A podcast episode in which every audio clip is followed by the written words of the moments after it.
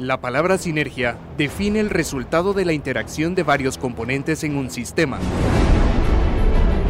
La Dirección General de Prensa del Ministerio de la Defensa Nacional presenta las acciones del Ejército de Guatemala a través de sus fuerzas de tierra, aire y mar en su programa Sinergia Institucional.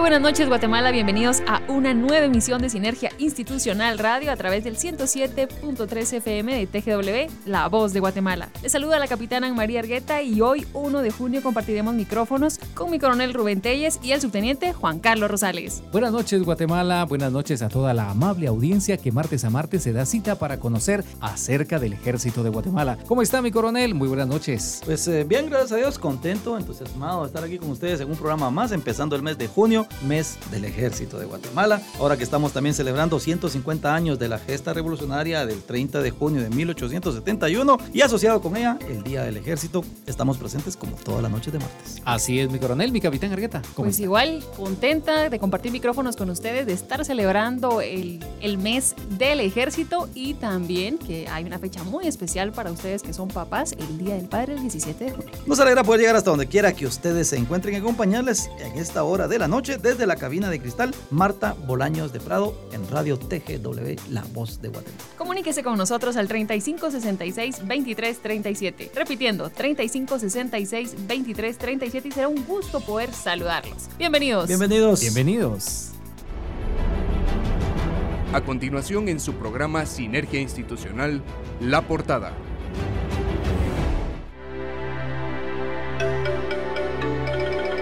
En la efeméride usted conocerá acerca de los acontecimientos que dieron paso a la gesta revolucionaria de 1871. Y en el espacio de la entrevista nos acompañará el señor comandante de la Cuarta Brigada de Infantería, General Justo Rufino Barrios, ubicada en Suchitepeques, para compartir con nosotros información importante sobre esa unidad. También la Escuela Técnica Militar de Aviación nos presenta la biografía de José Cecilio del Valle, información realmente importante para todos los guatemaltecos en el marco de la celebración del Bicentenario de Independencia Patria. Las últimas actividades en las que participa el Ejército de Guatemala se las presentaremos en el segmento informativo. Y como cada semana recordaremos a uno de los héroes caídos en el cumplimiento de deber. ¿Y sabe qué? Comenzamos. Conozca más de nuestra historia en nuestra efeméride.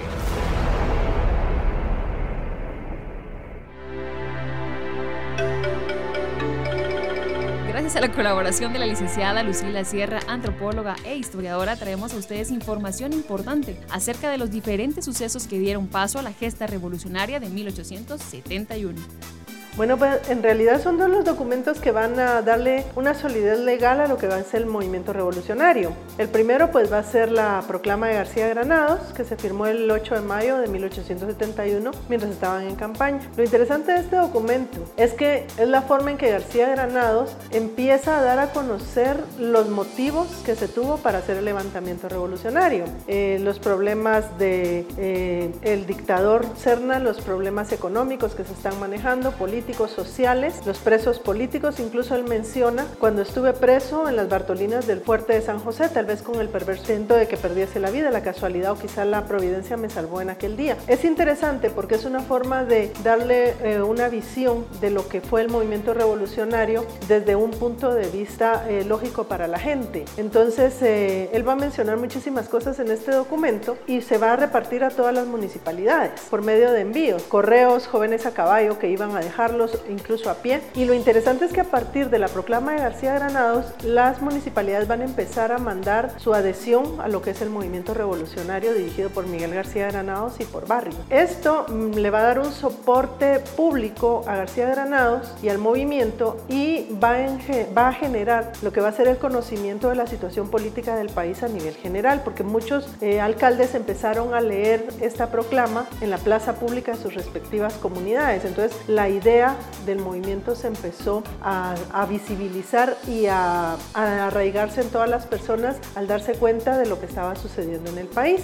Posteriormente, va a ser poco más de un mes, el, 3 de junio de, ese mismo año, 1871, que estando ellos eh, precisamente en la comunidad de Patsicía, se va a emitir lo que va a ser la proclama de Patsicía. Y esta proclama, también muy interesante, porque es la que desconoce el gobierno de Serna, va a nombrar presidente provisorio en campaña a Miguel García Granados y va a darle esa base legal para lo que viene del movimiento revolucionario. Incluso va a dejar establecida en esta acta lo que va a ser la convocatoria a las elecciones y a la, elección de la asamblea, que vendría a ser el equivalente a una representación constituyente en aquella época. Entonces vamos a ver las firmas de diferentes personalidades que participaron en el movimiento revolucionario y cómo esta acta de patsicía, que realmente las personas la desconocen mucho, eh, va a permanecer oculta porque esa la guardaron en una caja y la enterraron por cualquier representación que se pudiera tener en aquel momento y cualquier problema que pudiera surgir con el gobierno de Serna y no comprometer a los que la habían firmado, la entierran en un lugar oculto y posteriormente la van a recuperar más o menos unos 20 años después, de 15 a 20 años después, y va a estar en resguardo en el entonces Archivo Nacional. Infortunadamente nosotros pues no hemos tenido la oportunidad de ver el documento, eh, eh, supongo que ya está en el Archivo General de Centroamérica, pero el texto sí se ha resguardado y se ha mantenido a través del tiempo. Como les decía, el acta de patricia realmente va a ser esa base legal, porque primero vamos a informar por qué se está llevando a cabo un levantamiento y posteriormente se le va a dar esa base legal. Entonces, eso es lo que vemos, eh, cómo se trata de cubrir un aspecto legal dentro de lo que es el movimiento revolucionario. En realidad, lo más importante del acta de patricia es el respeto que se da, porque en 1800, cuando se acostumbraba que los caudillos se quedaban hasta que se morían, Miguel García Granados en realidad convocó elecciones y entregó el poder en 1873. Creo que al final esa es la magia de, esa es la magia o el soporte que nos dan estos documentos, que le dieron cumplimiento a un precepto constitucional que a la larga se mantuvo hasta que salió la constitución del 79. Entonces creo que es lo que la gente debe de conocer y debe de valorar y les sugiero, cuando puedan lean un poco. El acta de patricia es muy interesante, la proclama de García Granados también y es una manera de darle conocimiento a nuestra historia y al futuro de las generaciones. Vamos a una breve pausa y seguimos con más de Sinergia, Institucional. Noticias, reportajes, entrevistas, bienestar personal. Todo esto en Sinergia TV por Canal de Gobierno. Días martes y jueves de 10 a 10 y media de la mañana y miércoles de 4 a 4 y media de la tarde. Acompáñenos en Sinergia TV. Lo invitamos a ver Músicas Militares TV. Programa a cargo del Servicio de Músicas Militares que tiene como objetivo apoyar a la banda sinfónica marcial para fomentar la música y el acervo cultural en el pueblo de Guatemala. Usted podrá observar entrevistas especiales a músicos reconocidos, conciertos, historia musical. No se pierda ninguna de sus ediciones. Lo invitamos a suscribirse a ese canal de YouTube. ¿Quieres embarcarte y laborar en un crucero o en un buque mercante? La Escuela Naval de Guatemala abre sus puertas a todos aquellos guatemaltecos y extranjeros que deseen formar parte de la flota marítima mundial, preparándolos como gente de mar para que puedan mejorar sus oportunidades laborales y económicas y así navegar a distintas partes del mundo. La Escuela Naval ha graduado a más de 2.000 alumnos cumpliendo con la normativa internacional de gestión de calidad ISO 9001-2015, que permite a Guatemala figurar en la lista blanca de la Organización Marítima Internacional. Requisitos: fotocopia de DPI para nacionales y pasaporte vigente para extranjeros. Tres fotografías a color tamaño cédula, saber leer y escribir y saber nadar. El curso emplea distintos estándares que se aprueban en ocho módulos y tienen una duración de dos semanas en horarios de lunes a viernes de 8 de la mañana a 4.30 de la tarde. Para mayor información pueden comunicarse a los teléfonos 46780224 y 3103 5524 o bien visitarnos en el kilómetro 102.5 Aldea Santa Rosa, Puerto Quetzales, Cuintla o al teléfono 79600685 extensión Caribe en Puerto Santo Tomás de Castilla y Zabal. Escuela Naval de Guatemala, forjando líderes con visión al mar, cumpliendo así la intención del gobierno de la República de Guatemala para contribuir a la estabilidad económica del país mediante la generación de empleos dignos en el sector marítimo. Visite nuestras redes sociales en Facebook, Twitter, Instagram y YouTube. Donde nos encuentra como arroba ejército-gt oficial y entérese de todas las actividades en las que su ejército ha trabajado y sigue trabajando en beneficio de toda la población. No olvide visitar nuestra página web www.mindef.mil.gt. También esperamos sus saludos al WhatsApp 49 36 25 49. Busque el blog Sinergia Institucional, escuche todos los programas en Anchor o Spotify. Estamos de regreso con más de Sinergia, Institucional.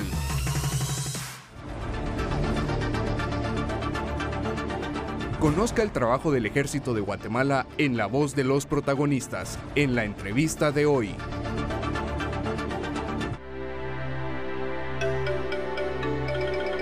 Amigos de escuchas, esta noche nos acompaña en la entrevista el señor coronel de infantería diplomado en Estado Mayor Luis Israel Cárdenas Reyes. Él es el comandante de la Cuarta Brigada de Infantería General Justo Rufino Barrios con sede en el departamento de Suchitepeques. Esta brigada estará celebrando su 37 aniversario durante esta semana y hoy su comandante compartirá con nosotros información sobre la misma. Mi coronel Cárdenas, buenas noches, bienvenido a Sinergia Institucional Radio. En cabina me acompañan hoy la capitán Ann María Argueta y el subteniente Juan Carlos Rosales y juntos estaremos haciendo esta entrevista con usted y esperando con ansias la información tan importante que usted va a compartir con nosotros. Muy buenas noches, eh, Coronel Tegues y amigos Radio Escuchas. Bueno, pues muchas gracias por este espacio que ustedes nos permiten en el programa Sinergia Institucional, en el que pues me dan el espacio para que yo pueda venir y dar a conocer las diferentes funciones que desarrolla la Cuarta Brigada General Custorfino Barrios. Y ahí sí que nuevamente, como le digo, muchas gracias por la entrevista y estoy a sus órdenes, Coronel. Muy bien, muchas gracias, mi coronel. Vamos a empezar entonces con la entrevista y le cedo el micrófono a la capitán Argueta, que ya está levantando la mano aquí con una pregunta, mi coronel. Gracias, mi coronel. Y quisiéramos poner en contexto, mi coronel, a nuestro radio escuchas y conocer un poco acerca de la historia de la Cuarta Brigada de Infantería. Ok, Capitán Argueta, muy buenas noches. En este caso, pues les, puedo decir que la historia de la Cuarta Brigada General Cristofino Barrios se remonta aún hasta el año de 1908. Son seis las épocas en la que ha participado nuestra brigada y podemos decir que la primera época fue denominada como Batallón de Caballería. Esta fue ubicada en el, en el predio que hoy ocupa la antigua terminal de buses de Mazatenango y se trasladó en el año 1940 al edificio conocido aún hoy por hoy como el Cuartelón, predio que anteriormente fue la plaza central, o sea, el parque, y en cuyos terrenos pues se celebraban las fiestas tradicionales de aquí de Suchitepeques. La segunda época data de 1940 a 1960, fue denominada Cuarta Zona Militar y debido al movimiento revolucionario del 20 de octubre de 1944, todas las instituciones de gobierno fueron objeto de reorganizaciones internas y el ejército no fue la excepción. En el cuartelón funcionó la Cuarta Zona Militar, figurando como asentamiento el predio que hoy ocupa el Instituto Técnico Industrial, utilizando el cuartelón para pernoctar. La cuarta zona militar dejó su función en el año 1960. La tercera época es del año 1960 a 1983 y fue dominada Quinta Zona Militar de Suroccidente. En esto pues estuvo aquí el destacamento militar de la Quinta Zona Militar y funcionó en las instalaciones del antiguo cuartelón. La cuarta zona militar, o perdón, la cuarta época militar fue la zona militar número 13 que es ya de donde datan estos 37 años que les decía de aniversario. Desde 1983 a 1986 siempre funcionó en lo que es el cuartelón, que fue donde fue destinado para que se llevaran a cabo todas las operaciones. Y la quinta época fue la zona militar denominada 1316. Eso fue desde el 1 de julio de 1986 hasta el 9 de enero de 1989, en que fue trasladado al municipio de Cuyotenango, donde están sus actuales instalaciones, en el kilómetro 167, carretera CA2. El edificio antiguo fue destinado para que fuera la sede de la Comandancia de Reserva Militar de Suchitepeque en ese entonces. La sexta época fue la quinta región militar, General José Gabriel Reyes Rodas, del año 2003 al 2004, y que fue que a partir del 16 de julio del 2003 funcionó como la quinta región militar. Se desarrolló acto protocolar en el interior de este comando militar para conocer el cambio de nombre a zona militar número 1316, teniendo como área de responsabilidad los departamentos de Escuintla, Suchitepeques y Retauro. Y la época actual, que data del año 2004, y fue en julio de este año, y se dominó Cuarta Brigada de Infantería General Justino Barrios, teniendo como responsabilidad los departamentos de Suchitepeque, Retauleu y la parte sur del departamento de Sololá. Mi coronel, estamos hablando de una unidad militar que ha estado presente en esa región eh, por bastante tiempo y que afortunadamente, diferente diferencia de, otros, de otras unidades militares guatemaltecas, no ha sufrido una desactivación o una interrupción en sus, en sus funciones. Eh, y eso es bueno porque va creando esa identidad tanto en el soldado de la Cuarta Brigada como en la población hacia la unidad militar, que es la que está encargada de, de servirlos y de brindarles seguridad. En este contexto yo quisiera que usted, mi coronel, compartiera con nosotros cuál es la misión y las funciones primordiales de la Cuarta Brigada de Infantería. La, la Cuarta Brigada de Infantería General Turbino Barrios realiza operaciones bélicas y no bélicas con el propósito de contribuir a crear las condiciones de seguridad que facilite el desarrollo y el progreso en los departamentos, como les decía, de Suchitepeques, Retauleu y la parte sur de Sololá. Asimismo, para mantener la independencia, la soberanía y la integridad del territorio, la paz y el honor de Guatemala. Nuestras funciones o operaciones están basadas en principios y valores, efectuando patrullajes a pie, a motor, puestos de control, puestos de registro, apoyo interinstitucional. Y cabe mencionar que el departamento de Retauleu, lastimosamente, después de Petén, era el más utilizado por estructuras del narcotráfico para aterrar sus aeronaves y descargas como ilícitos. A la fecha tenemos más de seis meses que no hacen uso de ese espacio y esto directamente por el accionar de nuestras unidades, coronel 6. Muy bien, muchas gracias, mi Mi coronel, muy buenas noches. Les saluda el subteniente Juan Carlos Rosales. Eh, la, la Cuarta Brigada de Infantería se vio involucrada en el sofocamiento de incendio en el volcán de Atitlán. ¿Usted podría comentarnos algo al respecto de esta participación del personal de la Cuarta Brigada? Mucho gusto, subteniente Juan Carlos Rosales. El incendio de este volcán Atitlán pues dio inicio el 7 de marzo, como recordaremos, y lo logramos sofocar el 16 de marzo. Esto fue una ardua labor para todo el personal militar, como de otras brigadas contra incendios que participaron en el sofocamiento del mismo. Desde el inicio del, del incendio se hizo presente personal de esta brigada militar, llegando a tener aproximadamente 225 elementos entre soldados, especialistas y reservistas. En este aspecto es bueno mencionar la participación de personal de mujeres, tanto de la unidad de rescate humanitario de esta brigada como personal de reservistas militares de Suchitepeques, apoyando en el sofocamiento del incendio. Asimismo, pues la participación de tres aeronaves de la Fuerza Aérea Guatemalteca y siete avionetas particulares que realizaron descargas de agua y equipos retardantes.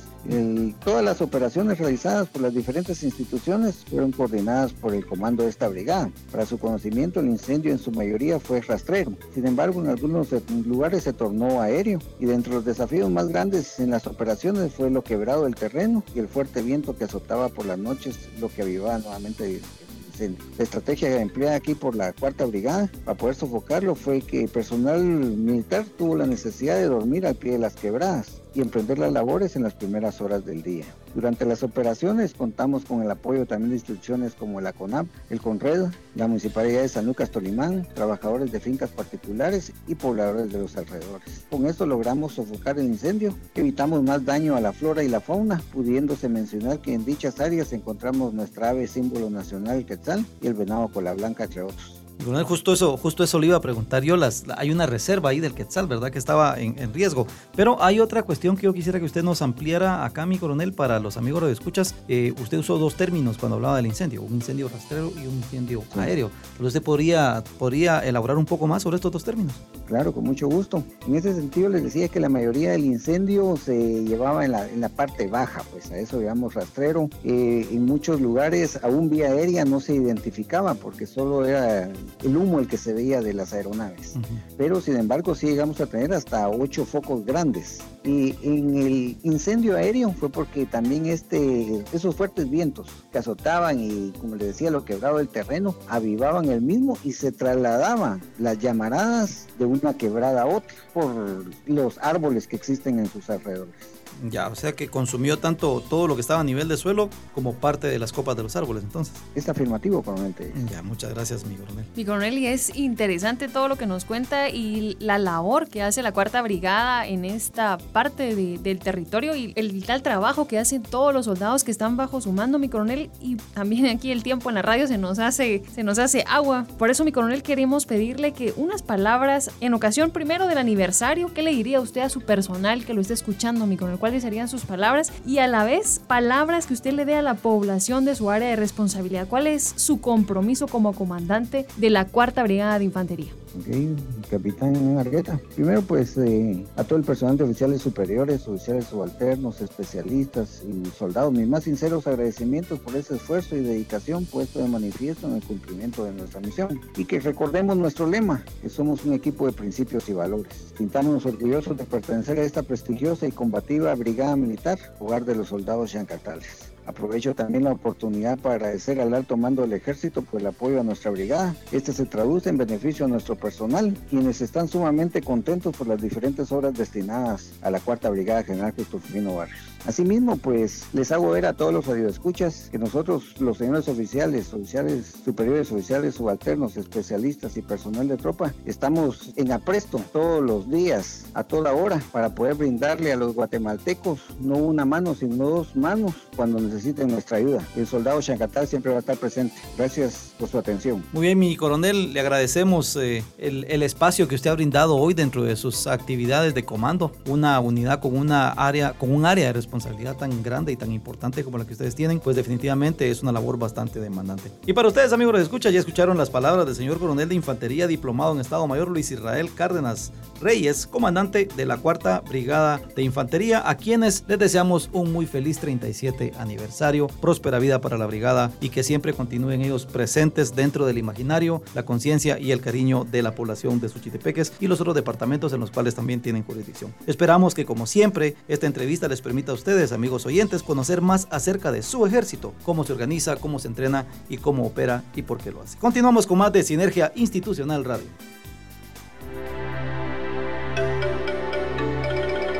Gracias por seguir en sintonía de Sinergia Institucional Radio a través del 107.3 FM de TGW, La Voz de Guatemala. En el marco de la celebración de Independencia Patria, la Escuela Técnica Militar de Aviación nos presenta la biografía del prócer de la Independencia, José Cecilio del Valle.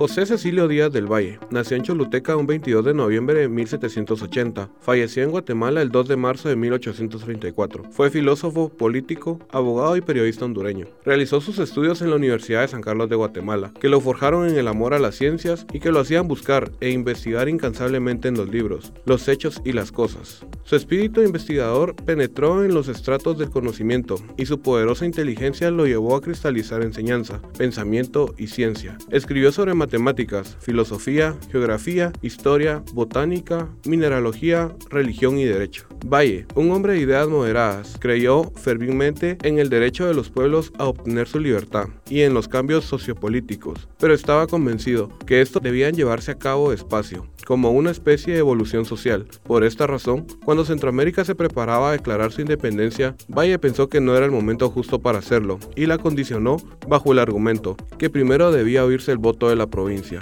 Una vez adoptada la independencia, Valle se convirtió en un acérrimo defensor de la misma. Cuando surgieron las intenciones de anexar Centroamérica a México por parte de los simpatizantes del estilo monárquico de gobierno, Valle se pronunció en contra de ello. Al final, los anexionistas triunfaron y Valle se vio en la necesidad de luchar por la independencia centroamericana en México. El 12 de abril de 1823 presentó pruebas contundentes demostrando que la anexión no tenía bases jurídicas, legales o morales, por lo que solicitó al Congreso mexicano su nulidad. De regreso en Guatemala, Valle se convirtió en el candidato presidencial por el Partido Conservador. El pueblo centroamericano lo elige su presidente. Sin embargo, este resultado desconcertó a los liberales quienes aspiraban a dominar el ánimo gobernante. Estos consideraron imposible dominar a Valle, ya que era un hombre de vasta instrucción, por lo que apelaron a expediente de falsear el cómputo de la elección. Para esto, contaron con la ayuda de los conservadores que no eran leales a Valle. Ambos entraron en arreglos, formaron una coalición que dio en tierra con la votación popular y eligieron en el Congreso al general Manuel José Arce, presidente de Centroamérica. Era optimista en cuanto al potencial de Centroamérica, pero sabía que para realizar ese potencial habría que hacer una gran inversión en educación e infraestructura, involucrando a todos los habitantes de la región en el proyecto de nación que tenía en mente. Por su conducta intachable y por sus sólidos y vastos conocimientos de las leyes de Castilla e Indias y su calidad de hijodalgo, aunque nacido en América, Valle tuvo el mismo privilegio de los españoles. Entre 1803 y 1821, Valle fue funcionario del gobierno colonial. En mayo de 1805, Valle fue nombrado diputado interino de la Comisión Gubernativa de Conciliación, defensor de obras pías y censor de la Gaceta de Guatemala.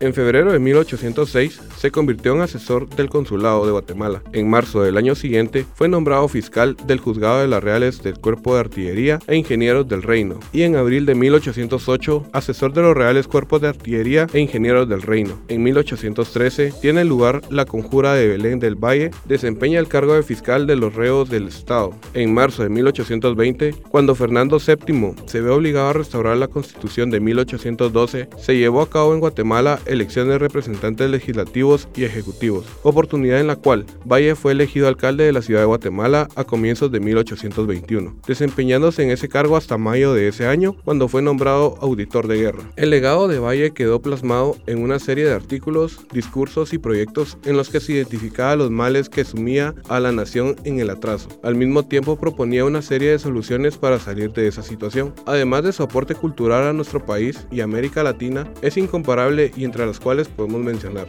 Redactó el Acta de Independencia de Centroamérica, fundó el periódico El Amigo de la Patria, fue precursor del latinoamericanismo, ocupó innumerables puestos públicos, asesor de los, de los, juzgados de la primera instancia de artillería y consulado, fiscal interno de la Real Audiencia, alcalde electo de la ciudad de Guatemala en 1820, auditor interno de guerra de la Capitanía General de Guatemala 1821, censor de la Gaceta, director de la Sociedad Económica 1830, catedrático de la Universidad San Carlos de Borromeo de Guatemala, diputado al Congreso 1829-1831, vicepresidente de la República de Centroamérica 1833. Vaya ayudó a que la región pasara a formar parte de una confederación con la recién creado Imperio Mexicano de Agustín de Iturbide. Valle representó a la provincia de Tegucigalpa en el Congreso mexicano en 1822 y se convirtió en el secretario de Asuntos Exteriores en el gobierno de Iturbide.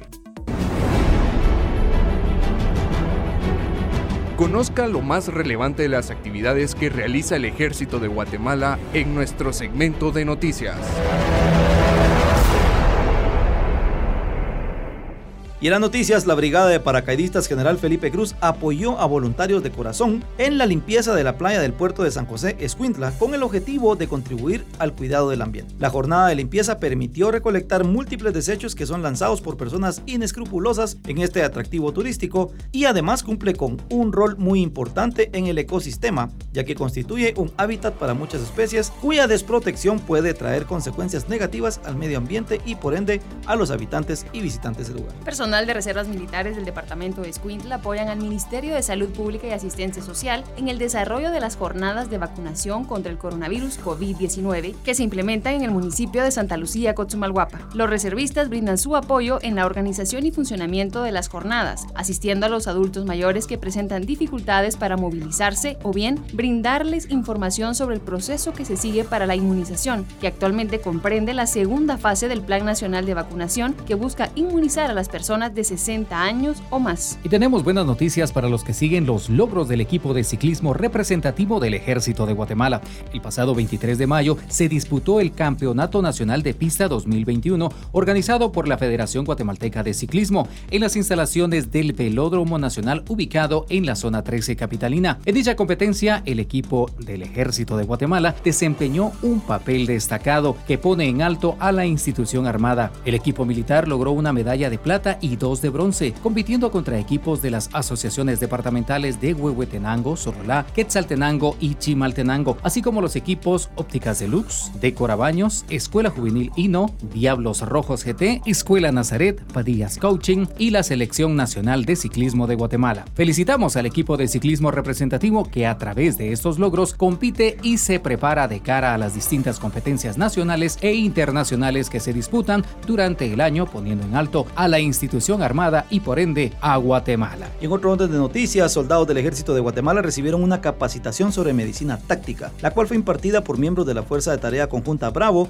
subordinada al Comando Sur de los Estados Unidos de América, con la finalidad de potenciar las capacidades de atención a pacientes que necesiten primeros auxilios en situaciones de emergencia. Durante el desarrollo de la capacitación, los participantes conocieron de cerca el sistema conocido como Tactical Combat Casualty Care, desarrollado e implementado por las Fuerzas Armadas norteamericanas, el cual permite disminuir el número de fallecidos hasta valores muy bajos en un teatro de operaciones bélico o bien en situaciones de emergencia. El Instituto Técnico de Capacitación INTECAP impartió entrenamiento sobre electricidad domiciliar en la Brigada de Operaciones para Montaña del Ejército de Guatemala, ubicada en la cabecera departamental de San Marcos, a 26 soldados de diferentes brigadas y comandos como parte de la constante capacitación y tecnificación para el personal militar en distintos ámbitos. Dicha formación proporcionó conocimientos sobre cualquier tipo de instalación eléctrica a un domicilio, tales como conexiones, circuitos básicos, tensión eléctrica, identificación de desperfectos o fallos, así como la normativa de seguridad que debe cumplirse para realizar estas tareas. La primera brigada de infantería general Luis García León llevó a cabo una jornada de evaluación y reconocimiento de las áreas afectadas por la temporada de lluvias en el departamento de Petén. Dicha evaluación fue realizada en coordinación con la Comred y permitió verificar las afectaciones que hasta el momento se han presentado en varios puntos del departamento, entre las cuales destaca la caída de un árbol sobre una de las rutas principales del municipio de San Benito, el cual fue retirado por personal militar para reanudar la locomoción en el área. Bueno, ¿y cómo va a estar el clima en los siguientes días? Nos enlazamos con Eric de Paz para conocer el pronóstico. Adelante con el reporte.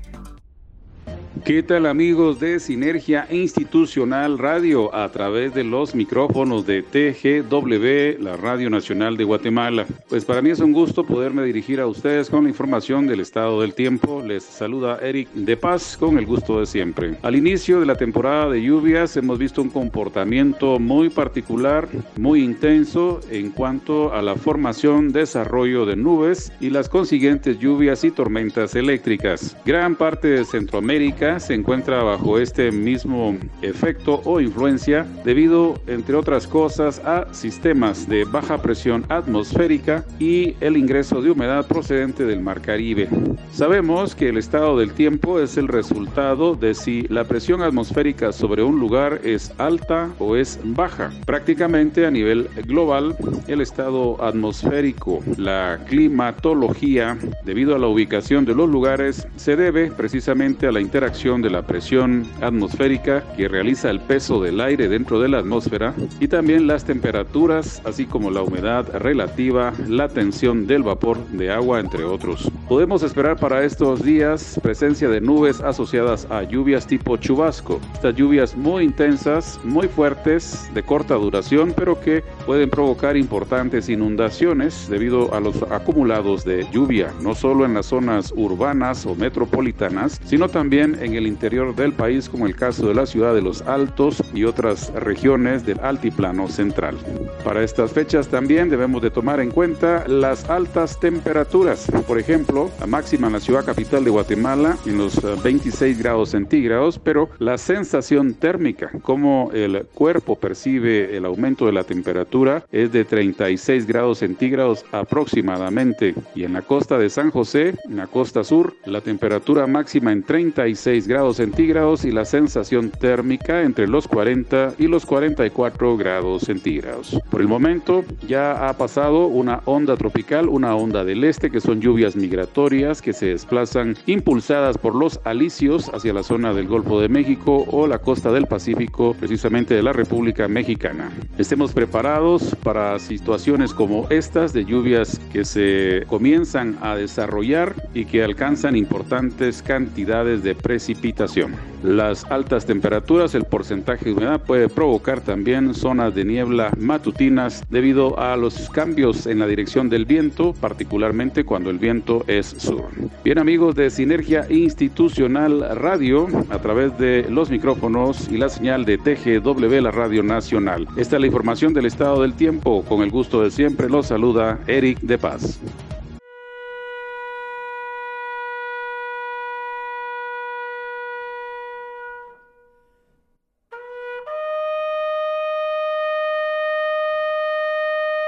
Sinergia Institucional rinde un homenaje póstumo a la memoria de nuestros héroes.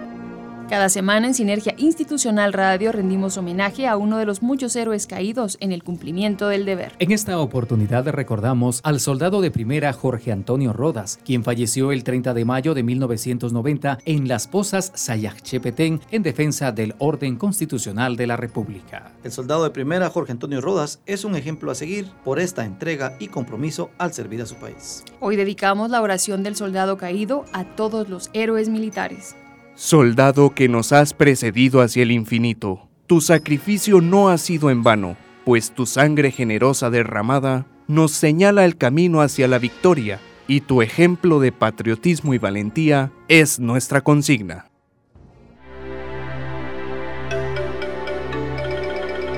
Qué gusto haberlos acompañado en el primer programa del mes. Los esperamos el próximo martes a partir de las 7 de la noche a través del 107.3 FM de TGW, La Voz de Guatemala. Los invitamos también a que sintonicen Sinergia Institucional Radio en línea conectándote con tu ejército. Busque en la página oficial del Ministerio de la Defensa Nacional www.mindef.mil.gt el enlace o el botón que lo llevará hasta esta nueva vía de comunicación que hemos habilitado para todos ustedes y así llevarles información importante acerca del ejército de Guatemala. Escúchenos de lunes a domingo de 8 de la mañana a 2 de la tarde. Por favor, no se pierdan ninguna emisión. Así que tenga la mejor de las noches y un fuerte abrazo para todos ustedes de parte de los que integramos Sinergia Institucional Radio. Nos despedimos con la consigna Buenas noches Guatemala, puedes dormir en paz porque en cualquier punto cardinal de la República un soldado velará por ti. Recuerde, este es el ejército de Guatemala, un legado que construye futuro. El Ministerio de la Defensa Nacional, a través de la Dirección General de Prensa, presentó Sinergia Institucional. Hasta nuestra próxima audición.